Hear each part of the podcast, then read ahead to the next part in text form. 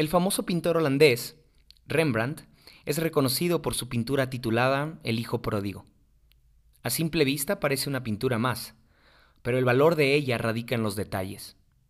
La imaginación y la sagacidad de Rembrandt lo lleva a retratar en un lienzo la esencia de lo que sucede en Lucas 15 y en la historia del Hijo Pródigo para ser exactos. Treinta años después, Henry Nowen escribe un libro llamado Reflexiones ante un cuadro de Rembrandt. En él destaca los secretos de la pintura del Hijo Pródigo, las miradas, los gestos, los símbolos y hasta los trazos. Nowen no pretende hacer alarde del artista. Su libro tampoco es una crítica hacia la técnica de Rembrandt. Más bien, Henry Nowen pretende descubrir el corazón de Dios por medio de quizá la más famosa pintura jamás hecha acerca del Hijo Pródigo. Henry y Rembrandt, dos hombres que vivieron en distintas épocas y en distintos países, con pensamientos ideológicos diferentes, pero ambos ven en Lucas 15 los detalles que no todos vemos. Rembrandt, un pintor, Nowen, un escritor, pero ambos aprecian de cerca lo que tú y yo vemos de lejos. Estos dos nos enseñan que el secreto de Lucas 15 está en los detalles. La gracia está en la búsqueda incesante de la oveja y en la fiesta al encontrarla. Está en los hombros del pastor y está en los rincones oscuros de la casa donde se aloja la moneda. La gracia está en la riqueza de la herencia y está en las algarrobas de la miseria. La gracia es el Padre que suelta y deja ir y está en el Padre que espera con paciencia y recibe con gozo. La gracia es la diligencia y dedicación de una mujer al buscar su moneda, pero también es la prisa del Padre cuando corre a abrazar a su Hijo. La gracia no siempre te persigue, a veces te espera. La gracia puedes apreciarla siendo la oveja que escapó o siendo de las 99 que confiadamente pastan en el campo. ¿Puedes ver la gracia de Dios en todos los detalles de tu vida? ¿Puedes ver la gracia más de cerca y dejarte seducir por ella? Sí, nuevamente puedes apreciar la gracia que estuvo cuando te encontraste con Jesús y está ahora que has aprendido a caminar. Porque la gracia no es un sermón para recién convertidos. La gracia es y será todo lo que Dios siempre ha querido decir. Todas las revelaciones, todas las teorías, toda la Biblia, toda la ley y el mensaje de todos los profetas del Antiguo Testamento se resume en una sola cosa, en amar a Dios con todo el corazón. Amarlo porque Él nos ha amado primero. Dicho de una mejor forma, tal vez el sentido de la vida y la existencia radica en una sola cosa, en corresponder a Dios en ese amor infinito que Él nos ha tenido desde la creación. Y al corresponderle habremos sido descubiertos, habremos sido encontrados, volveremos a donde pertenecemos. Quizá en ese amor mutuo descubramos nuevamente el jardín del Edén. Quizá en ese amor mutuo dejemos de vivir al día y empecemos a vivir abundantemente. Quizá en ese amor mutuo dejaremos de andar buscando comida y seremos llevados a los pastos verdes y a los bellos banquetes. Quizá podemos por unos minutos apreciar los detalles de Lucas 15, detalles que son más que eso, detalles que hacen de Lucas 15 la mejor descripción de la gracia.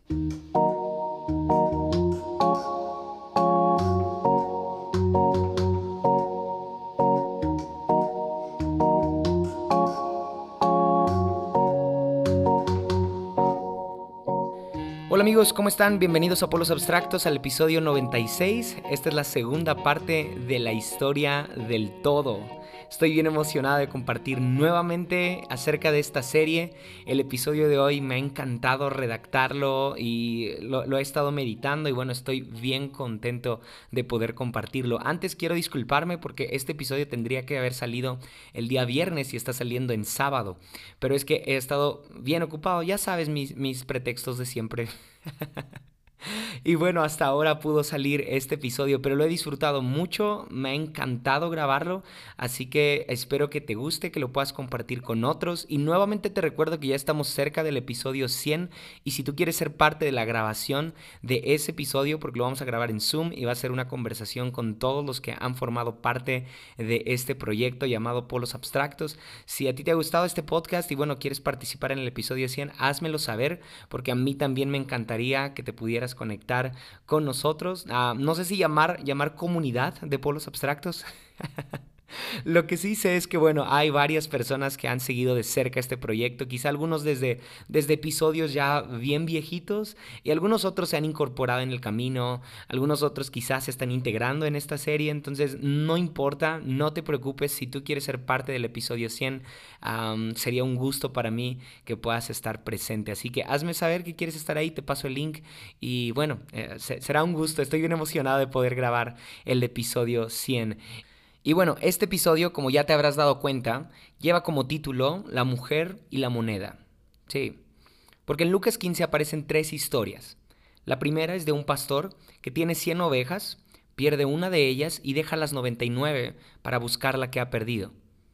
La segunda historia es la de una mujer que pierde una moneda y busca incesantemente, barre y enciende una lámpara y justo de eso vamos a hablar. Ah, pero bueno, hasta que la encuentra y así como el pastor hace fiesta cuando encuentra su moneda. Y la tercera historia, y quizá es la más importante de las tres, es la del hijo pródigo. Sí, un hombre tiene a dos hijos, uno de ellos se va a malgastar su herencia y después vuelve arrepentido. Pero ahora no quiero hablar de eso justamente, más bien quiero centrarme en la historia de la mujer que pierde su moneda. Vamos a iniciar. Ah, a menudo apreciamos la gracia en las reuniones dominicales. Somos abrazados por ella unas horas a la semana antes de iniciar con nuestros afanes y nuestras tareas semanales. Pero creo que es complicado, por no decir imposible, que la gracia haga efecto en corazones tan distantes y tan distraídos, que la aprecian y la reconocen, pero que eventualmente deja de ser necesaria en sus vidas. Es imposible que la gracia surta efecto en corazones que la perciben solo como un antes y un después en sus vidas, pero no la ven como un durante. En lo personal me he encontrado con que muchas veces yo veo la gracia como un suceso en mi vida, algo que me pasó en el 2018 quizá, y cambió mi vida, y aunque así es, cuando encajo en esa definición la palabra gracia, pierdo de vista que la gracia es mucho más que un suceso más bien es un proceso. Sí, un proceso regenerativo. La más clásica definición de gracia, o al menos la que yo más he escuchado, es que la gracia es un regalo inmerecido. Sí, así suele definirse la gracia, como un obsequio que recibí sin merecerlo. Fue por el amor de Dios. Entiendo y creo que es verdad. La gracia es eso. Pero la gracia también puede verse como una escoba que barre y limpia todo dentro de mí. ¿No es eso lo que hizo la mujer que aparece en Lucas 15? Barrió toda la casa para encontrar su moneda.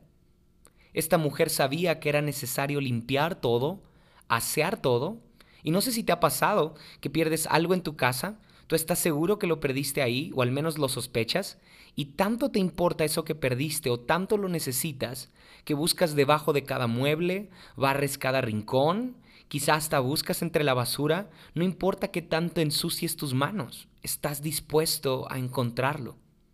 Ahora, ¿estás de acuerdo en que tenemos un sesgo muy marcado al creer que la gracia es la fiesta cuando la mujer encuentra la moneda, ¿no? A ti y a mí nos encanta creer que eso es la gracia, la fiesta que se ocasiona cuando la mujer encuentra la moneda o cuando el pastor por fin encuentra la oveja o cuando el hijo vuelve. Pero si te digo que la gracia también es una intervención divina de orden y limpieza, de hecho, los judíos ortodoxos no definen la gracia como un regalo, sino más bien como un medicamento. Mm, me sorprendió mucho encontrar este, este dato, esta información. Qué loco, ¿no? Porque muchas veces tú y yo somos tan egocéntricos al creer que la gracia de Dios en mi vida se ve reflejada solo cuando me va bien, en los tiempos de fiesta y de gozo. Mm, pero a veces la mano de gracia de un Dios que me ama se verá también en una temporada de poda de limpieza, de enfermedad, de oscuridad. La gracia entonces será mi medicina en tiempos de enfermedad. La gracia será la mujer que barre mi alma cuando hay demasiado escombro y cochambre. La gracia será esa mujer dispuesta a ensuciarse las manos para que yo quede limpio. Me gusta mucho lo que dice Isaías, capítulo 1, verso 18. Es una promesa de Dios al ser humano.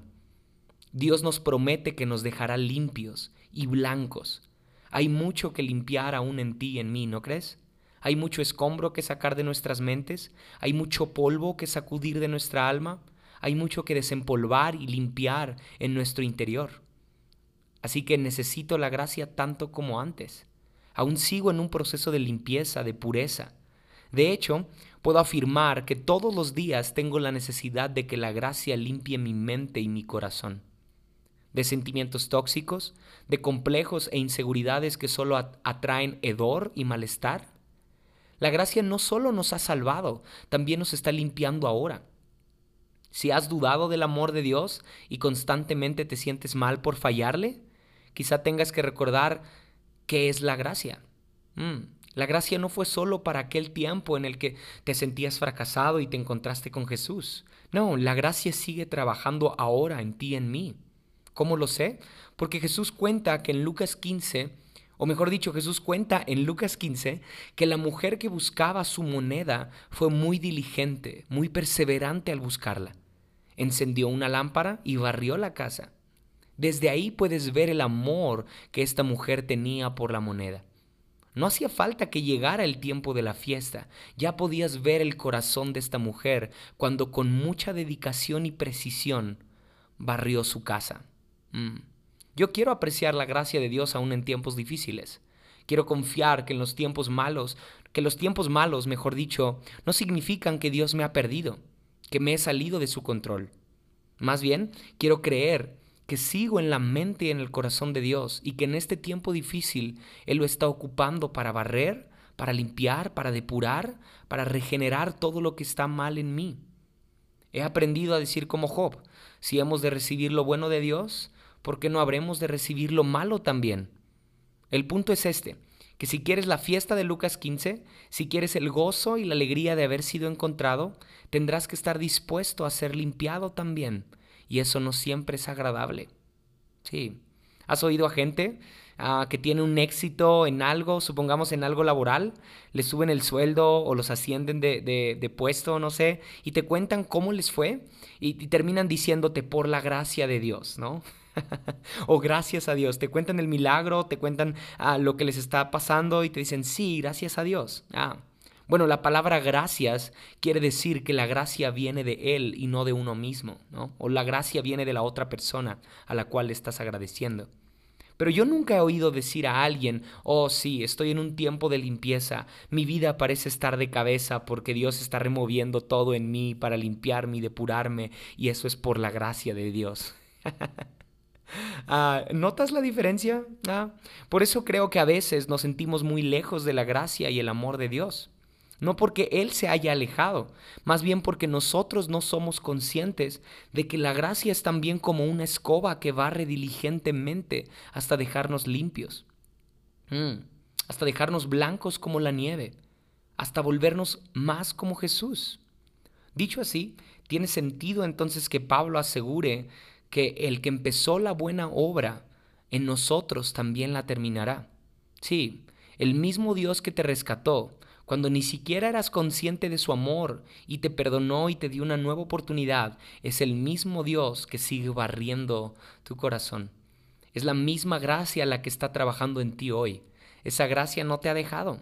Mm, no necesitas más predicaciones ni más conocimiento teológico ahora. No digo que esté mal, pero no lo necesitamos. ¿Por qué? Porque la gracia sigue trabajando en ti y en mí y lo hará hasta transformarnos en lo que Dios siempre ha querido que seamos.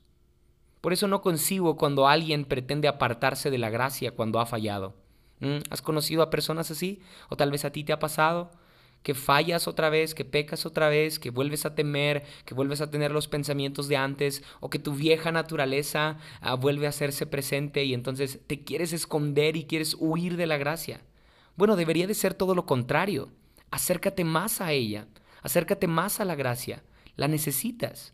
Sí, aunque falles una y mil veces, la gracia no es solo una fiesta cuando te arrepientes, también es una escoba que está dispuesta a limpiar todo dentro de ti. Y si no te expones a ella, estás aumentando la probabilidad de ensuciarte nuevamente. Mm. Nadie más que Jesús puede hacer eso. Él estuvo dispuesto a perdonarnos y está dispuesto ahora a limpiarnos también. No importa todo lo que tenga que barrer ni todo lo que tenga que hacer, Él va a terminar lo que empezó. Y por último, un detalle que se me hace formidable es el de la lámpara encendida. En aquellos tiempos, cuando Jesús contaba esta historia, al no existir electricidad, las lámparas se mantenían con aceite. El aceite en aquel tiempo era muy valioso por obvias razones entonces. Y Lucas 15 explica en esta sencilla frase todo lo que la mujer está dispuesta a hacer para encontrar su moneda. Sí, está dispuesta a invertir y a usar todo el aceite necesario, sin importar si lo desperdicia, no, no, no, ella quiere encontrar su moneda. Ahora, ¿qué tan valiosa es esta moneda para que la mujer no se espere hasta la mañana siguiente cuando ya hay luz? No, esta mujer no puede esperar más. Quiere su moneda ahora. No quiere dormir, no quiere ahorrar aceite, ¿no? Porque no es tiempo de dormir y no es tiempo de ahorrar aceite. ¿Has oído esta historia antes? Sí, es Mateo 25, la historia de las diez vírgenes que estaban esperando al novio con sus lámparas de aceite. Y varios detalles se repiten. Por ejemplo, el número 10. En Lucas 15 y en Mateo 25 parece que el número 10 es importante. Pero también el hecho de que el aceite era importante para mantener viva una lámpara. Este factor es importante en ambas historias. Y yo creo que Jesús no lo repite solo por casualidad. Hay un secreto en este factor. El aceite es importante para mantener viva una lámpara y para así encontrar la moneda. Mm. Ahora sígueme. ¿No será que la gracia es también mi aceite y mi lámpara en tiempos de oscuridad? Sí, evidentemente la moneda estaba en algún rincón oscuro de la casa, y el aceite en la lámpara era la señal de que la gracia estaba buscándola. ¿Qué quiero decir con esto? Que muchas veces cuando nos sentimos perdidos, en medio de valle de sombra de muerte, en medio de la oscuridad, en medio de la incertidumbre o quizá en medio de las tinieblas a nuestro alrededor, bueno, en lugar de pensar en retroceder, en lugar de dudar, en lugar de temer, en lugar de dormirte en la indiferencia, ¿no es acaso el mejor momento, ese tiempo de oscuridad, para encender nuestras lámparas con el aceite que nos da la gracia? Mm. Y el aceite y la lámpara representan una relación viva y activa con el Espíritu Santo. El aceite y la lámpara son el símbolo de una búsqueda incesante por su presencia. La gracia entonces es más que un regalo, es también una intención. Sí, la gracia no es solo la fiesta de perdón de pecados, la gracia es también mi deseo por buscar de Él. Para mantener mi lámpara encendida, quiero ese aceite, quiero esa gracia. La necesito para este momento de oscuridad. Porque esto es lo curioso. A diferencia de las otras dos historias, la moneda se perdió dentro de la casa. Mm, ¿Ya lo notaste? La oveja y el hijo estaban fuera de la casa, pero la moneda se perdió adentro. ¿Te ha pasado eso? Que ya conoces a Dios, ya sirves en la iglesia, ya has tenido experiencias asombrosas con Dios, pero sigues sintiéndote perdido. Ya no estás perdido en el mundo quizá, pero estás perdido aún después de creer en Dios. Sí, estás perdido aún dentro de la casa, de su casa. Sabes que estás en su control, pero te sientes perdido. Sabes que Él está donde tú estás, pero te sientes lejos. ¿Ves cómo entonces la gracia no es solamente para los recién convertidos o los que apenas empiezan en su relación con Dios? La gracia sigue siendo para aquellos que estamos perdidos aún dentro de la casa. Mm. Y en esos casos, yo creo que nuestro aceite se ha escaseado, nuestra lámpara se ha apagado. Y nuevamente, no podemos ser tan egocéntricos y egoístas al creer que ahí no está Dios. Sí, ahí está, en medio de la oscuridad. Quizá no has encendido tu lámpara, quizá no has procurado el aceite que te ha dado, que te da una relación íntima con el Espíritu Santo, y eso eventualmente te hace sentir perdido. Dicho de otra forma, hace falta encender una lámpara para apreciar la gracia. Mm. Nos gusta apreciar la gracia cuando desde el púlpito el predicador nos dice que Dios nos ama. Nos gusta apreciar la gracia cuando nos recuerdan que Dios nos ha perdonado, pero ¿y si a partir de ahora empezamos a ver la gracia también como una decisión personal? La misma gracia que me perdonó es la misma gracia que me motiva hoy a buscar a Dios, aún en medio de una temporada de oscuridad. La gracia de Dios me impulsa a buscarlo, a encender una lámpara, sabiendo que muy probablemente el mismo Dios que hace fiesta cuando me encuentra es el mismo Dios que me lleva a valles de oscuridad con la intención de que yo prenda una lámpara y siga creyendo y caminando con Él. La gracia no es solo el pasto verde, también es el valle de sombra de muerte. Sí, estoy hablando del Salmo 23, porque a todos nos gusta el Salmo 23, ¿verdad? Hasta que nos toca pasar por el valle de sombra de muerte. A todos nos gusta la historia de Job, hasta que nos toca ser Job. a todos nos gusta la historia de Jesús en la cruz, hasta que Él nos pide que también nosotros carguemos una cruz y muramos con Él. A todos nos gusta la fiesta de Lucas 15, porque ahí vemos ampliamente el amor y la gracia de Dios. Pero quiero decirte que si hoy estás pasando un tiempo difícil, un tiempo de oscuridad densa a tu alrededor, eso no quiere decir que Dios te haya olvidado. Sigues en su control y sigues dentro de la gracia pero habrá que encender una lámpara, habrá que pedir aceite. Y ese aceite es el Espíritu Santo. Sí, ya sé que no es tan esperanzador, porque nos han enseñado que la gracia es solo un regalo. Y solamente habrá que ah, extender las manos y listo, recibirlo. Pero si hoy te digo que la gracia es también una motivación en nuestro interior que nos lleva a pedir al Espíritu para así seguir caminando en tiempos malos y en tiempos de oscuridad. Me encanta que Jesús diga que si nosotros siendo malos sabemos dar buenas cosas a nuestros hijos, cuánto más el Padre nos dará al Espíritu Santo a quienes lo pidamos. Ahora, Jesús está diciendo que si sabes, si no te queda duda de que Dios te ama como un Padre, mm, otra vez Lucas 15 ahí, ¿sí? Entonces le pedirás al Espíritu Santo, creyendo que Él te lo dará. O sea, de una cosa debes estar seguro antes de pedir al Espíritu Santo, y es que Dios te ama. Mm, y Él no te va a negar nunca al Espíritu Santo. Mm, esa gracia nunca te va a negar aceite. Mm, esa gracia te quiere dar aceite hoy para este tiempo de oscuridad. Eso es la gracia. Es el amor de Dios que me motiva a pedir al Espíritu Santo la gracia no es solo una teología para los nuevos en la iglesia entonces, no, yo necesito la gracia hoy para seguir pidiendo al Espíritu Santo. No puedo tener una relación con el Espíritu Santo hoy si no creo antes que Dios me ama. Mm. Por lo tanto, la gracia me anima a creer que aún en tiempos de crisis, si yo pido aceite, si yo pido al Espíritu Santo para mantener viva mi lámpara, que es mi relación con Dios, entonces sigue habiendo esperanza en mi vida, ¿no crees? Mm. Tú y yo necesitamos aceite para hoy. Tú y yo seguimos necesitando gracia en tiempos de oscuridad. Tú y yo tenemos que volver a pedir al Espíritu Santo y que nos ayuda a creer que Dios no nos va a negar al Espíritu Santo mm, su gracia.